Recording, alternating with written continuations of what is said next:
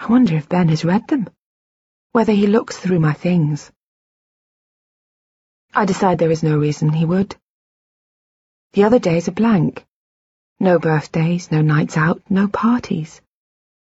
Does this really describe my life?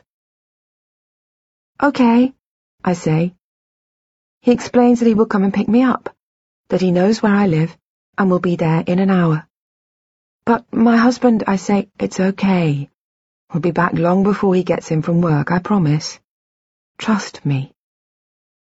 The clock on the mantelpiece chimes and I glance at it. It is old-fashioned.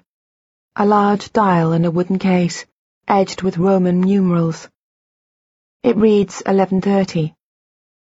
Next to it sits a silver key for winding it, something that I suppose Ben must remember to do every evening. It looks old enough to be an antique, and I wonder how we came to own such a clock.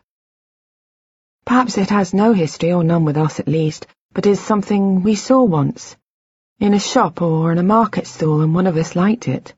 Probably Ben, I think. I realise I don't like it. I'll see him just this once, I think.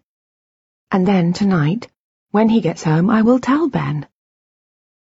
I can't believe I'm keeping something like this from him. Not when I rely so utterly on him. But there is an odd familiarity to Dr. Nash's voice. Unlike Ben, he does not seem entirely alien to me. I realise I almost find it easier to believe that I have met him before than I do my husband. We are making progress, he'd said. I need to know what kind of progress he means. Okay, I say. Come. When he arrives, Dr. Nash suggests we go for a cup of coffee. Are you thirsty? he says.